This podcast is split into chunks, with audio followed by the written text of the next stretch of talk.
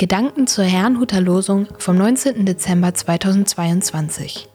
Der Losungstext aus Jesaja 62, Vers 2 lautet: Du sollst mit einem neuen Namen genannt werden, welchen des Herrn Mund nennen wird. Der Lehrtext dazu steht in 2. Korinther 5, Vers 17. Ist jemand in Christus, so ist er eine neue Kreatur. Das Alte ist vergangen, siehe, Neues ist geworden. Es spricht Pastor Hans-Peter Mumsen. Ein neuer Name. Im heutigen Losungswort kündigt der Prophet Jesaja für das ganze Volk Israel an, dass sie einen neuen Namen bekommen werden.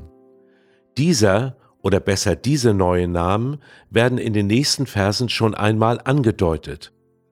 Man wird nicht mehr die Verlassene zu dir sagen und dein Land nicht mehr Einöde nennen, so heißt es dort.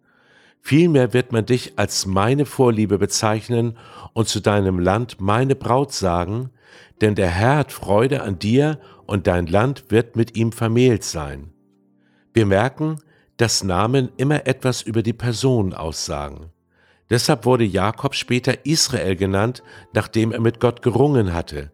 Israel bedeutet Gott kämpft, Gott herrscht. Und auch der Jünger Simon wurde von Jesus Petrus genannt, was so viel bedeutet wie der Fels. Ein neuer Name bedeutet also, dass das Leben des Menschen eine neue Ausrichtung, Bedeutung oder Berufung bekommt. Das plant Gott mit seinem Volk Israel und ebenso mit uns Christen.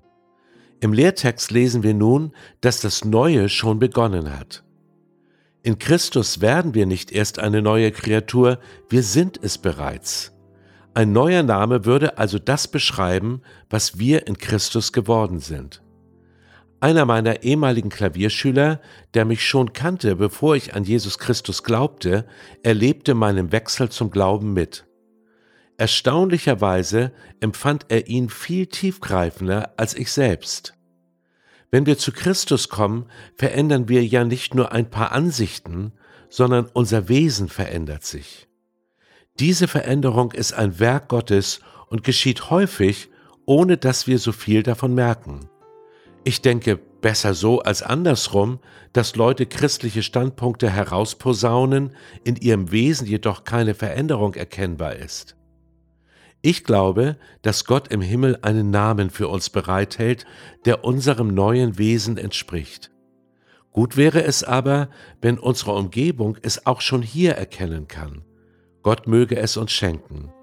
Ich wünsche Ihnen einen gesegneten Tag.